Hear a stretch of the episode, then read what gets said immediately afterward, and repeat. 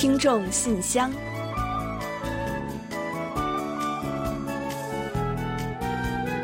分享最新动态，聆听您的心声。听众朋友们，大家好，我是李璐，欢迎收听《听众信箱》节目。听众朋友们好，我是婉玲，非常高兴啊，又跟大家相会在《听众信箱》了。呃，不知道大家是否知道，在首尔的日本驻韩大使馆前呢，每个周三都会有一个定期的集会。上周啊，有两位来自遥远菲律宾的老奶奶呢，也参加了这个集会。嗯，我想不少听友啊，应该已经猜到我们在说的是什么集会了。没错，正是每个周三都会举行的，要求日本承认犯罪历史、向慰安妇受害者们道歉的周三集会。嗯，那上周啊是第一千四百一十四次周三集会。嗯，当天呢，气温降至了零下啊，但是呢，两位菲律宾的慰安妇受害老奶奶呢，仍远道而来，要求日本道歉。呃，听说这两位老奶奶呀，都是十几岁豆蔻年华被日军掳走的，但直到去年呢，才鼓起勇气说出了自己的遭遇。嗯，今年呢，他们都已经是九十岁的老人了。那这么多年来啊，他们一直背负着那份屈辱的过去，一直都没能等来日本政府的道歉。当天呢，韩国慰安妇受害者李龙珠老奶奶也特意赶来，跟他们一起参加了聚会。嗯，慰安妇受害者呀，遍布韩国、东南亚，还有中国等多个国家和地区。日本犯罪事实呢，可以说是铁证如山。真的也是希望啊，日本政府能够早日的认清事实，向受害者们道歉，让老奶奶们心中的寒冬呢，也能尽早的消散。嗯，希望这一天能够早日到来。那也让我们一同祈愿老奶奶们啊，今后的人生之路都能够幸福安康。好的，接下来就让我们一同来开启今天的听众信箱吧。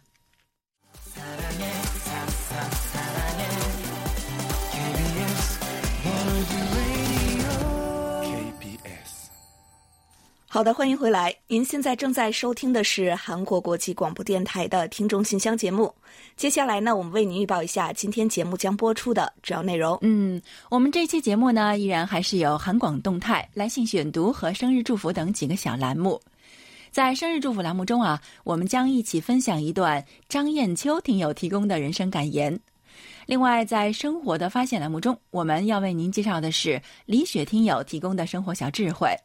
五个简单好用的厨房生活小窍门。本月的专题讨论话题呢，请您聊一聊对海洋塑料污染问题有何看法？嗯，有问必答，回答的是中国上海市朱坚平听友提出的有关韩国海洋塑料污染治理的问题。在节目最后的点歌台栏目啊，我们要为您播放卢焕丽听友点播的一首歌曲。好了，节目呢，我们就先预告到这儿，欢迎您继续收听。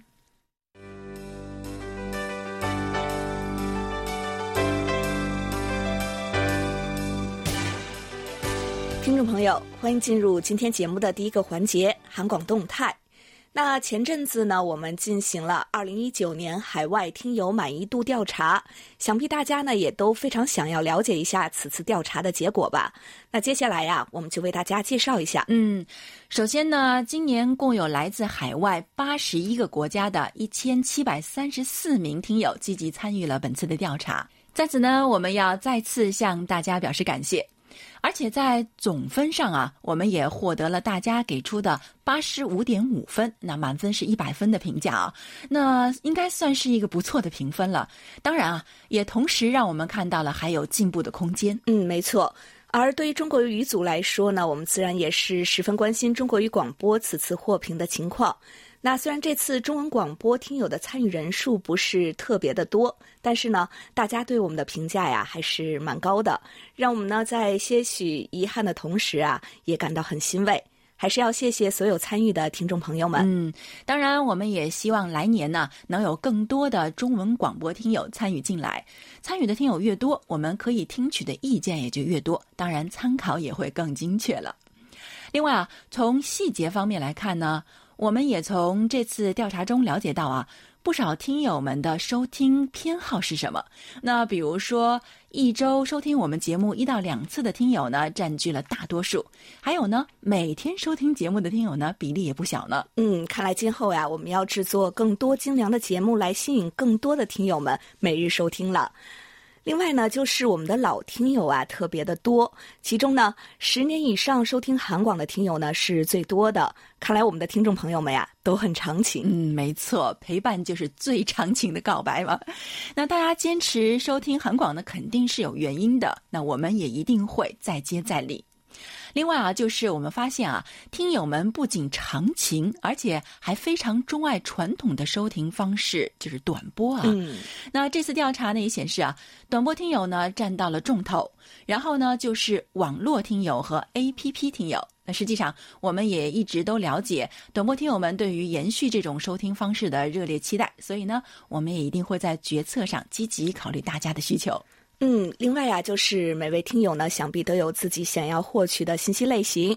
那此次调查呢，显示听友们最希望通过我们获取韩国的资讯啊，还有了解韩国的新闻呢。同时啊，也希望我们今后呢，能增加介绍韩国文化和观光消息的节目。嗯，对于这些建议呢，我们一定会积极考虑。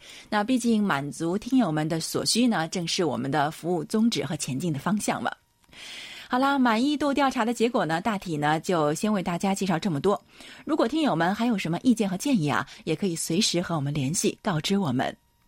另外啊，二零一九韩广 K-pop 年度盘点调查时间呢还有最后几天，所以呢，请听友们抓紧时间前往我们的官网参与线上调查，为您心中的年度最佳 K-pop 歌曲和歌手投上宝贵的一票。调查结果呢，我们将在韩流冲击波节目中最终揭晓。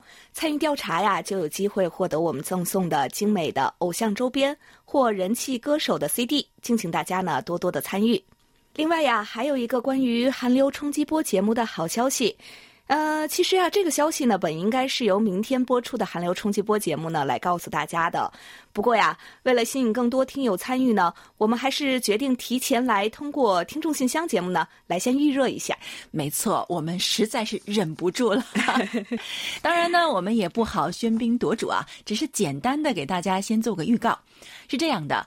适逢年末和新年的到来，为了答谢广大听友的厚爱啊，韩流冲击波节目呢将于十二月一日至三十一日举办为期一个月的有奖活动，并为听友们准备了几个神秘的大礼包。嗯，说的我都心动了啊！真想知道啊，都有哪些奖品？那具体的参与方式是什么呢？还是请大家呀多多关注明天播出的韩流冲击波吧。嗯。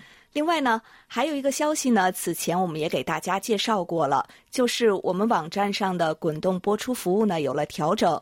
从十一月二十七号开始呢，大家就不能使用 IE 来收听 Wink 系列平台的节目了。嗯，不过呢，Microsoft Edge、还有 Chrome、还有 Safari 等其他的浏览器呢，还是没有问题的。另外呢，我们已于近期啊，向各位听友寄送了二零二零年度台历哦，还请各位听友们注意查收。年底了，各种好消息也是特别多啊！也欢迎听友们积极和我们互动，说说您的感想，聊聊您的家常。我们也为大家准备了丰厚的礼品。嗯，当然呢，也别忘了我们信箱节目呢，还为各位预备上了年末的四大奖奖品啊！我们可是已经准备好了，就等着大家呢来争取了。方式啊也非常的简单，就是积极的参与我们的互动。好了。那动态环节呢，就先介绍到这里。栏目的最后呢，我和婉玲先来公布一下本期节目的获奖听众。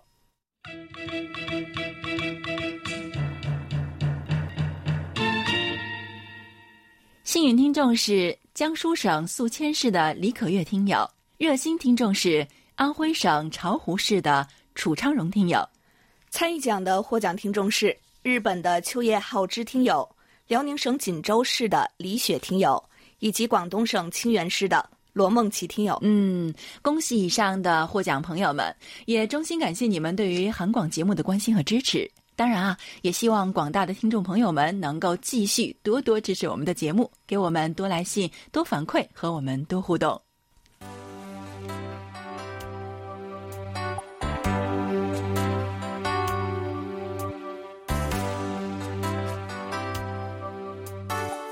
听众朋友。现在是来信选读时间，今天继续为大家选播几位听友的来信，并解答听友提出的问题。嗯，在正式介绍来信之前呢，我们再次提醒大家啊，稍后呢，我们将在节目最后的点歌台环节介绍一下我们的联络地址。还不太清楚的听友们，可以提前准备好笔和纸，到时候呢留意一下。另外呢，也要提醒使用电子邮件给我们写信的听友，请写信的时候啊，一定附上您的详细的通讯地址以及您的姓名和 ID 编号。如果您想发送手写信，当然也可以了。不过呢，也要把您的姓名、地址和邮编写清楚，最好啊自己工整一些。这样的话，我们可以方便登记和联系。好的。那接下来呢，我们就来分享一下今天的第一封来信吧。嗯，今天的第一封来信啊，稍微有点长，是我们久违了的热心听众林可月写来的。他在信中是这么说的：“亲爱的韩广家人们，你们好。首先啊，要向家人们道歉。今年我这个韩广监听员做的真是不够格。从春天积极的参与节目活动之后呢，就一直没有跟韩广联系。”这再去信啊，已经是深秋了。原因呢，真的只有一个字儿：忙啊！真的是不好意思。这话听起来呢，好像是借口啊，但的确不是，确实是碰上了一个转折点。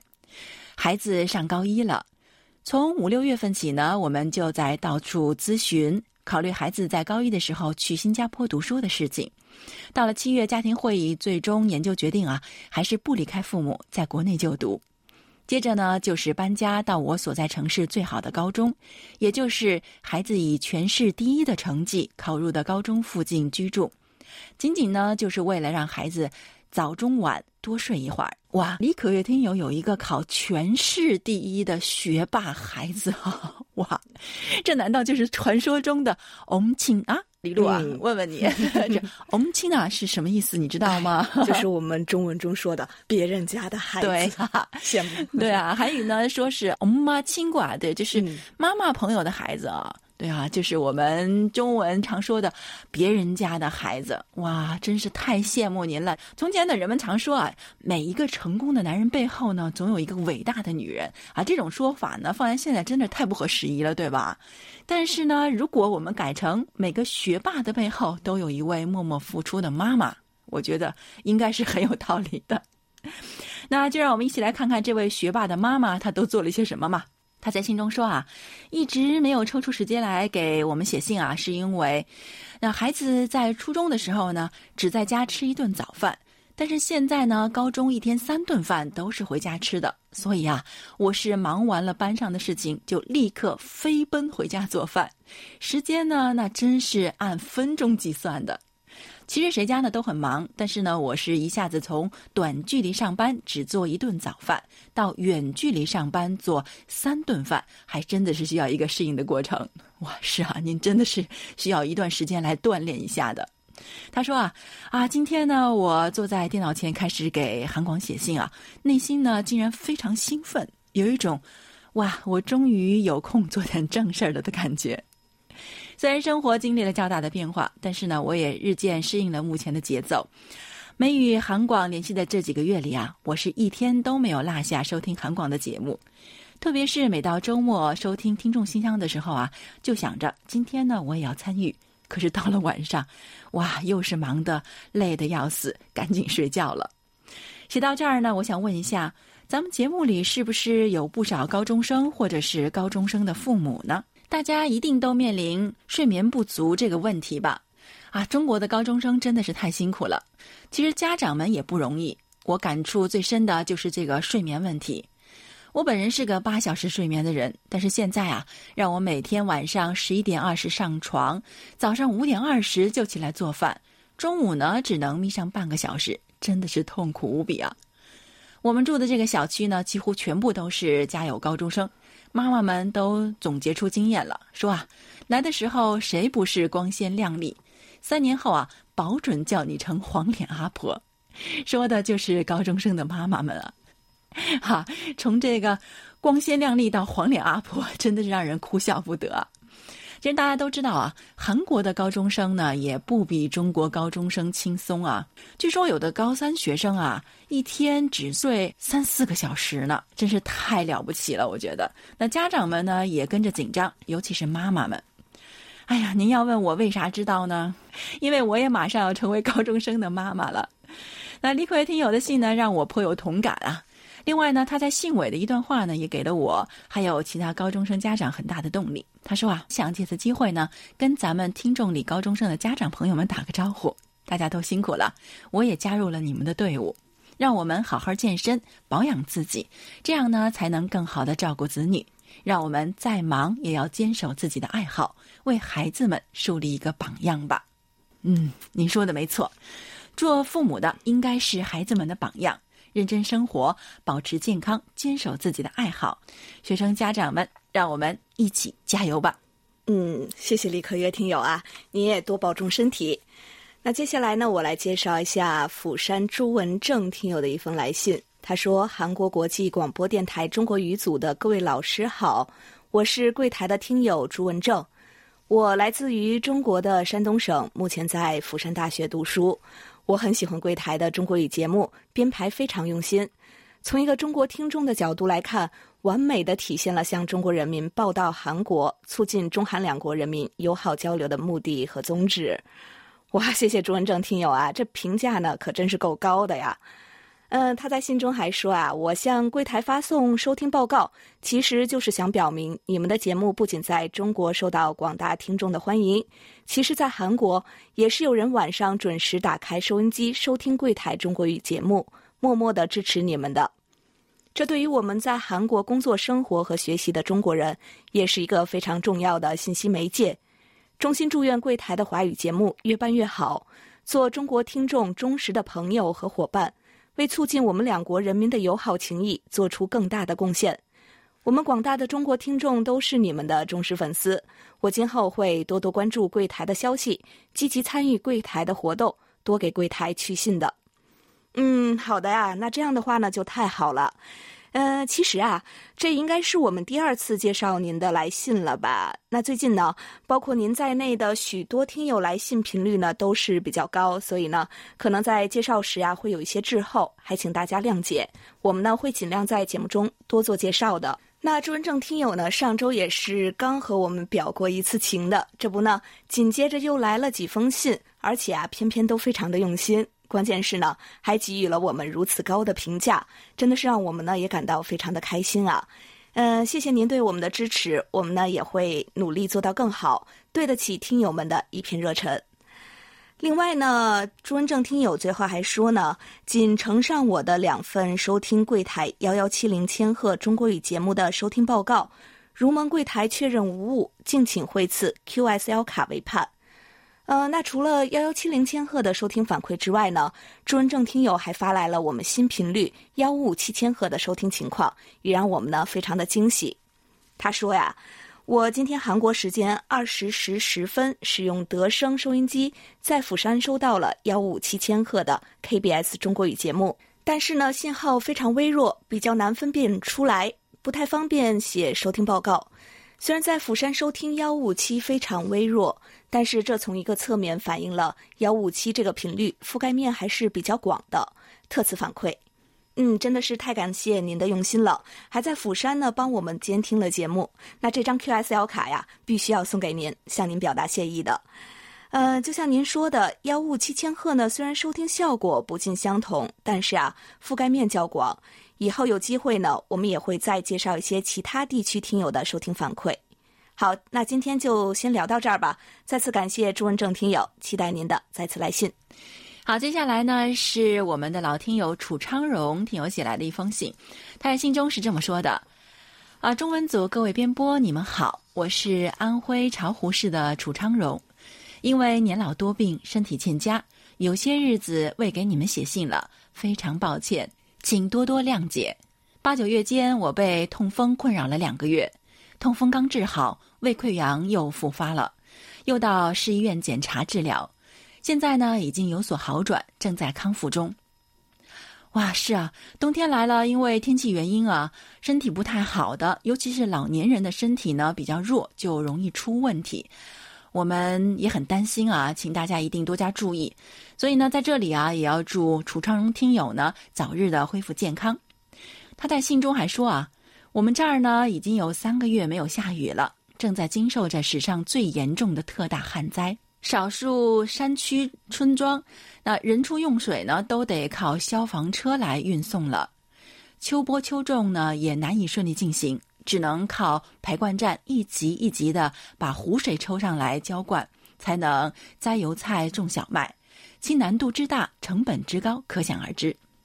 现在的农村啊，年轻人都出门打工了，农田就靠几个承包的种粮大户和老人们打理。老天如果再不给力，真的是要雪上加霜了。嗯，是啊，年轻人离开农村，勇往城市。在韩国其实也有这样的情况啊。不过最近几年啊，在韩国呢开始出现了所谓的归农现象，很多原本生活在城市的人们呢纷纷返乡做新农民，也有不少成功的事例。所以我想啊，随着人们对于生活本身的思考越来越深入，那这种农村人口急剧减少的情况呢，一定会有所改变的吧。另外，楚昌荣听友呢也在信中为我们发来了关于新频率的反馈。他说啊，柜台从十一号开始在晚上七点新增了一个中波幺五五七频率，我连续听了两晚，觉得这个频率挺好的，功率大，信号强。只要把收音机的天线对准了，就能十分清晰的收听。嗯，好的，非常感谢您的回馈啊！上周呢，我们也为大家介绍过，还有刚才呢，李璐也说过啊。最近呢，有不少听友们纷纷写信来为我们反馈幺五五七千赫的收听情况。当然，有人反馈效果蛮不错，也有人反馈呢有一些差强人意。总之啊，是非常感谢大家的反馈。那这样呢，我们才能更好的进行调整嘛。还有呢，大家多多写信来，咱们的感情才会越来越深厚嘛。好的，再次感谢楚长荣听友，也祝您身体健康，万事如意。好的，谢谢楚长荣听友。接下来呢，我来介绍一下黑龙江省哈尔滨市刘畅听友的一封来信。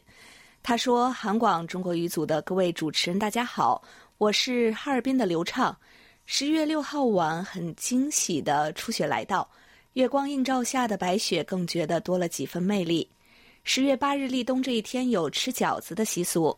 上午暂时手里没有工作的一部分同事，还在食堂和三位食堂工作人员一起包了饺子。中午开饭时间还没完全包完，边煮边包边吃。寒冷的天气，吃着热腾腾的酸菜肉馅儿、韭菜鸡蛋馅儿饺子，格外感觉美好。哇，说的我这口水啊，真的是要下来了。真羡慕您啊！不仅有美味的饺子吃，还有美丽的初雪看，实打实的冬天的味道呀。刘畅听友呢还说啊，每到冬天期待的事情很多：腌制酸菜、坚果大枣、葡萄干等做馅儿，面包包馅儿，在桃子形状、鲫鱼形状的模具里做出造型，上锅蒸制，非常美味。更加期待在冷天里边逛街边吃代表性的马迭尔冰棍儿，夜晚看冰灯。期待休息时去雪乡，东北雪最厚的地方看雪景。嗯，真是典型的哈尔滨的冬天啊，也是冬天该有的样子。呃，我想呢，就算不是东北人呢，也一定非常熟悉您信中所描绘的景象吧。好想说一句“桂花上酸菜”呀。那最近呢，很惊喜的是，同时听到两位喜爱的导演奉俊昊、朴赞玉呢，都在国际拿到大奖。尤其凤导演拿到好莱坞制作人奖，更加期待凤导演明年在奥斯卡拿到小金人儿，为百年韩国电影献上大礼。P.S. 在这里呢，也要好好表扬一下 KBS 制作的纪录片《韩国电影一百年》，目前呢已经看了四期了，每期播放一部老电影，并介绍影片的背景等，推荐喜爱老电影的听友们看一看这部纪录片。嗯，影迷朋友们不要错过哦。呃，听到节目中介绍说，二零二零年的台历主题呢是韩国器皿等传统物件，很希望得到这本台历和新的 QSL 卡。很喜爱韩国的那些匠人们手工制作的器皿，印象很深的有一家四口，父亲做模型，母亲上粉，大儿子画画，小儿子烧制，做出一个个精美的作品。不管是有名的还是无名的制作人，每个作品都凝聚了他们的心血。最后步入冬天，天气越来越寒冷。韩广的所有的工作人员和各位听友，大家呢一定要做好保暖，保重身体。好的，谢谢刘畅听友。那天再冷啊，呃，我们这里呢也是冷不过哈尔滨呀，所以呢也请您呢更要是添衣保暖，注意身体了。另外呢，我们不久前呢还为您寄送了这个台历了，呃，之后呀也会陆续的寄出 QSL 卡的，还请您呢注意查收。也希望呢了解和喜爱韩国文化的您呢能够喜欢。好，再次感谢刘畅听友。嗯，谢谢刘畅听友了，也再次感谢所有来信与我们分享的朋友们。那虽然呢还有很多来信呢想跟大家分享，但是真的是因为时间的关系，我们这一周的听众来信呢就先介绍到这里。下面呢还是让我们一起进入一周最甜蜜的单元——生日祝福，为下一周过生日的朋友们送去我们最美好的祝愿。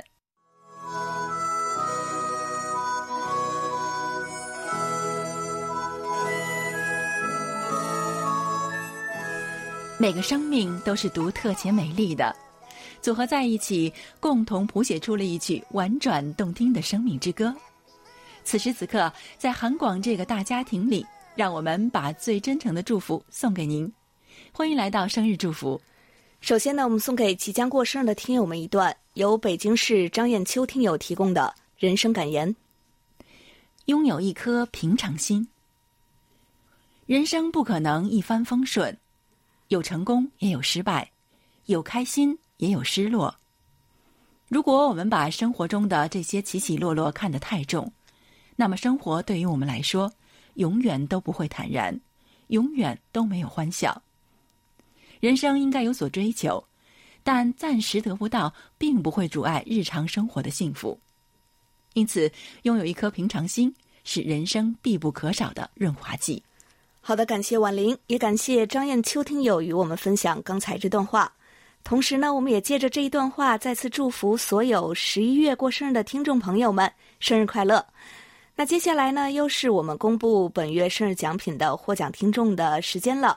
在这里呢，要恭喜十一月二十号过生日，来自中国上海的朱鑫听友，恭喜您了。同时呢，也再一次的祝您生日快乐。嗯，接下来呢，我们就把这首由张娜拉演唱的《冬日日记》送给所有十一月份过生日的听众朋友们，真心祝福你们每一天都快乐，每一天都能有好心情。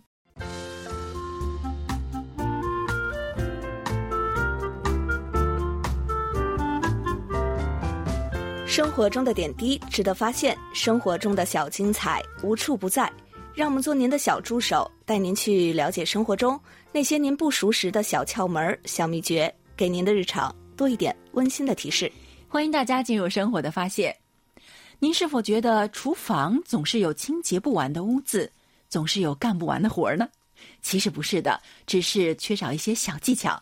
今天呢，我们就通过辽宁省锦州市李雪听友分享的内容，教大家几个实用的厨房小窍门儿，让您的生活呢更加方便。嗯，第一个窍门啊，就是清洁抹布上的油渍。首先呢，您准备一盆热水，然后呢，将抹布放进去，接着呢，再倒入一些小苏打，浸泡两三分钟，最后呢，拿出来用手搓一搓，抹布呢，立马干净如新。嗯，你别说啊，这个方法我真试过，的确是有一定的效果的。而且呢，小苏打很安全，就可以放心使用啊。对呀，而且油渍呢本身那么烦人哈，没想到解决的办法这么简单。嗯，好，第二个窍门呢是防止垃圾桶生虫子。厨房里的垃圾桶啊，如果几天才倒一次呢，是非常容易生虫子的。不过呀，别着急，只需要往垃圾桶内呢再倒入一些小苏打，就可以防止垃圾桶生。你说是不是？这小苏打真是万能的，而且家家都有嘛。对呀，还有个窍门就是快速泡发黑木耳。您是否每次泡发黑木耳的时候呢，都要苦苦等上好几个小时？哎，怎么还不行啊？怎么还不行？啊？等了好久，但是啊，在这里呢，我们就教您一招啊，只需要准备一个密闭的容器，然后呢，将黑木耳放到里边去，并且呢，倒入水，接着啊，再加入一些白砂糖，然后呢，摇一摇，静置，听好了啊，一分钟。黑木耳就完全泡发好了，哇！只要一分钟啊，真的是很短暂啊。但是呢，很多。我们也顺便提醒一下大家的是呢，木耳不能泡得太久，会产生毒素的。一旦泡发呢，要尽早的食用。还有啊，这个窍门四呢是防止大米生虫。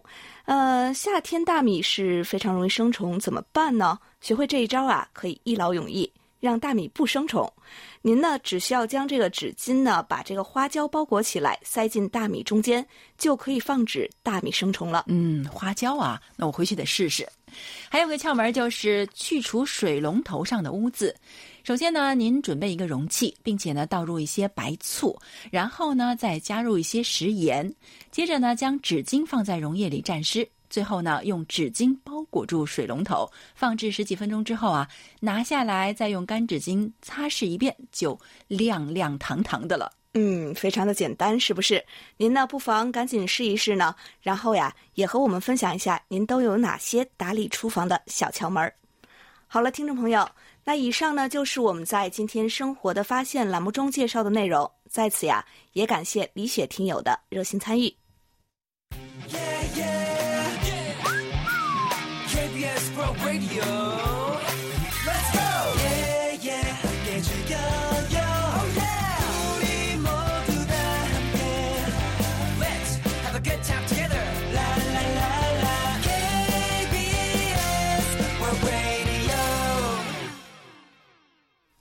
好的，欢迎回来，这里是韩国国际广播电台正在播出的听众信箱节目。下面呢，让我们一起来进入今天的专题讨论环节。首先呢，还是呼吁广大听众朋友们呀，多多来信参与一下十二月话题“独居族”的讨论。嗯，下面呢，我们就来为您介绍一下十二月份和明年一月份的讨论话题。首先是十二月份的话题，近年来韩中两国出现了大量的独居族。并且呢，呈现显著增加的趋势。那么，您认为啊，独居族的出现的原因和背景是什么呢？会给社会带来哪些变化和影响呢？嗯，有一句话不是说吗？小家安稳了，大家才能幸福安定。那面对庞大的独居族，应该有哪些措施和政策来保证他们的平稳和健康生活？明年一月份的话题啊是这样的：我们每个人心中呢，都有一套属于自己的生活哲学。指引着我们想要的生活和希望成就怎样的自我，它是我们前进的动力，当然也是我们的希望。所以呢，我们邀请大家在明年一月份的话题里畅想一下您新年里的生活方向。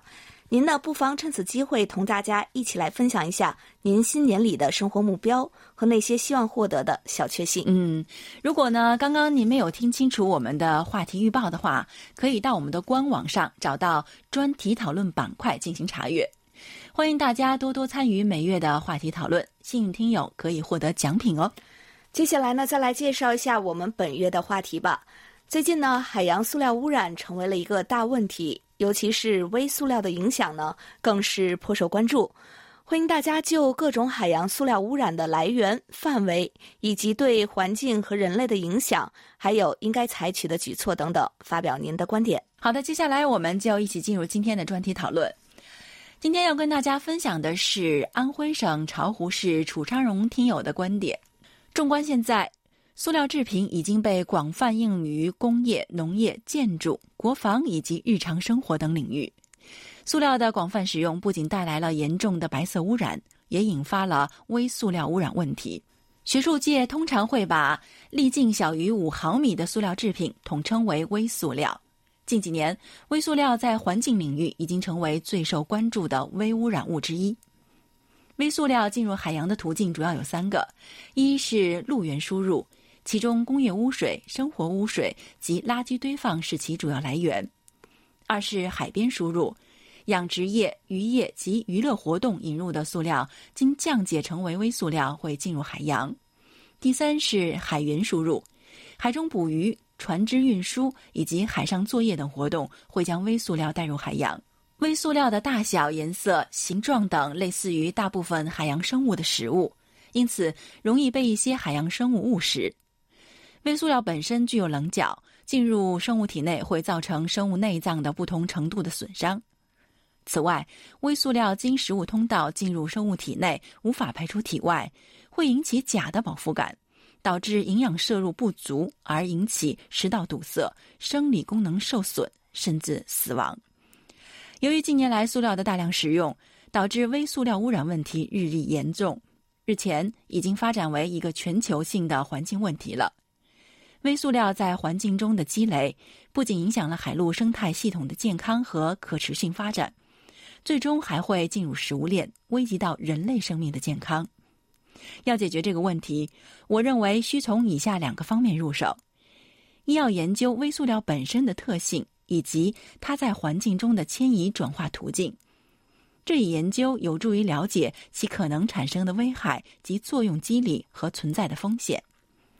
第二是要对塑料治理和控制，这就需要广大民众增强环保意识，减少使用微塑料，并且生产企业要改善改进塑料的生产方法，减少微塑料的产生，或采用新型可降解塑料或其他材料代替传统的塑料。二就是污染后的治理。尤其是在饮用水和污水处理的环节中，要对微塑料进行监测，并且采取既高效又经济的方式来处理微塑料污染。好，以上就是楚昌荣听友的看法。好，感谢楚昌荣听友。那接下来呢，我分享一下江苏宿迁李可月听友对本月话题的看法。看到十一月份的话题，还是蛮心痛的。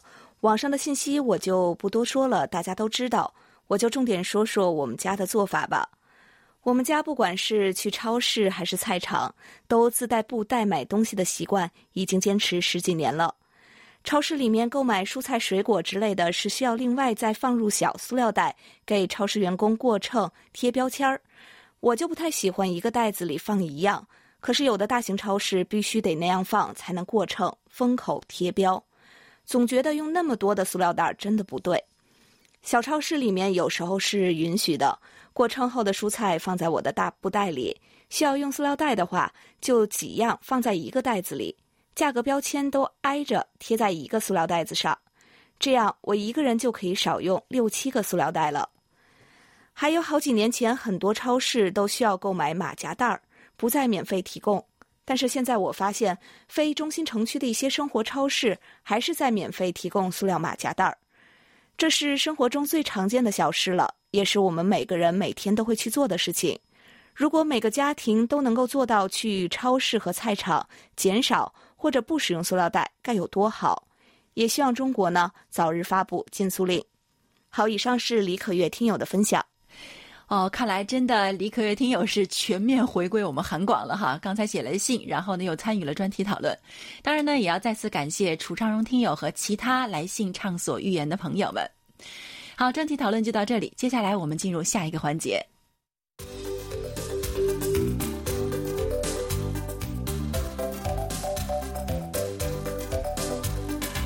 有问必答。今天呢，我们请易贤来回答中国上海市朱坚平听友提出的问题。他的问题是，请易贤老师介绍一下韩国是如何治理海洋塑料污染问题的。好，接下来我们就请易贤来回答他提出的问题。听众朋友，大家好，我是易贤，今天我来回答朱坚平听友提出的问题。如今，生活污水、塑料垃圾等有害物质早已覆盖全球的海洋。其中，塑料垃圾的海洋污染问题可以说是迫在眉睫了。据推测，全球的海洋垃圾当中，约百分之八十是塑料垃圾。韩国年均产生十八万吨的海洋垃圾，其中塑料垃圾居多。因废渔具、废浮标等海洋垃圾造成的事故也在逐年增加等，海洋塑料污染问题正日趋严重。为了解决日益严重的海洋塑料污染问题，今年五月末，韩国政府推出了减少海洋塑料污染综合对策。这一次的海洋污染对策呢，比以往更加具体，通过减排、回收与处理等管理方案，以及提高国民意识，计划截至二零二二年减少百分之三十的海洋塑料垃圾。截至二零三零年，减少到百分之五十。具体方案是为了提高海洋塑料垃圾中占一半以上的废浮标、废渔具的回收率，将从二零二一年起实施押金制度。通过这一制度呢，吸引渔民积极参与塑料垃圾的回收。为了减少废渔具的产生，今后将全面禁止制造。进口与流通不达标的渔具，同时扩大环保型浮标的普及率，从二零一八年的百分之二十三扩大到二零二二年的百分之五十。这是因为常见的泡沫塑料浮标可以在短时间内分解成微塑料，这对环境造成极大的破坏。政府呢还将利用无人机等信息通信技术与高性能装备进行监测，加强回收岛屿、海底等回收困难地区的塑料垃圾，并扩大使用海洋垃圾处理设备，利用海洋垃圾研发循环利用产品等。另外呢，与周边国家合作进行调查研究，建立联合应对体系等等。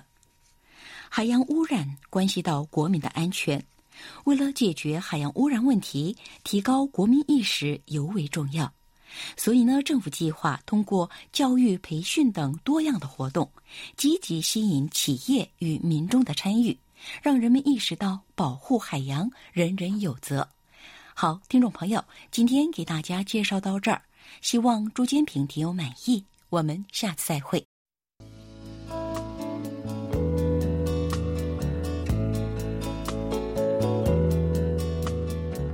节目最后是点歌台栏目，北京市的卢焕丽听友来信呢，说最后点播一首好听的韩国歌曲呢，送给好朋友王丽、赵连贵、薛飞、梅林、赵亚东、郭艳欣、李雪、维维、红玉，还有单金海、朱坚平、韩玉波、季远、李明等，祝福大家呢工作顺利，身体健康。嗯，好的，卢焕丽听友，稍后呢我们就为大家送上一首由。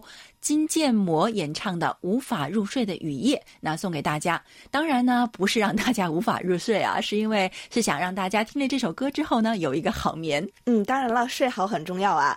呃，年底了，大家呢如果有什么祝福或者是想表达的情谊呢，也可以通过我们的点歌台环节，将好听的歌曲和心中的话呢一并来送出。欢迎大家呢多多来信点歌。嗯，在欣赏歌曲之前，我们要再提醒大家一下，您可以在应用市场下载我们的 APP KBS World Radio On Air 和 KBS World Radio Mobile，用手机或者是平板电脑来收听韩广的各档节目。同时呢，我们也再来播报一下韩广的联系方式。来信请寄韩国首尔市永登浦区汝矣岛洞汝矣公园路十三号 KBS 韩国国际广播电台中国语组，邮编是零七二三五。嗯，您还可以发送电子邮件，地址是 chinese at kbs 点 co 点 kr。另外，上网收听的听众朋友们要记住我们的网址哦，word 点 kbs 点 co 点 kr，加个斜杠 Chinese 的话，就可以一键进入我们的中文网页了。好了，听众朋友，那到此呢，本期听众信箱节目就要在金建模演唱的《无法入睡的雨夜》这首歌曲中结束了。非常感谢大家将近一个小时的陪伴，同时呢，还要感谢参与今天节目的各位听友，与大家共享您的所见所闻所感。也欢迎大家继续给予我们鼓励与支持哦，给我们多来信，多提宝贵的意见和建议。好，伴随着美妙动听的歌曲，我们韩国国际广播电台一个小时的中国语节目啊，就全部播送完了。主持人婉玲和李璐在韩国首尔，祝大家周末快乐。我们下周再会。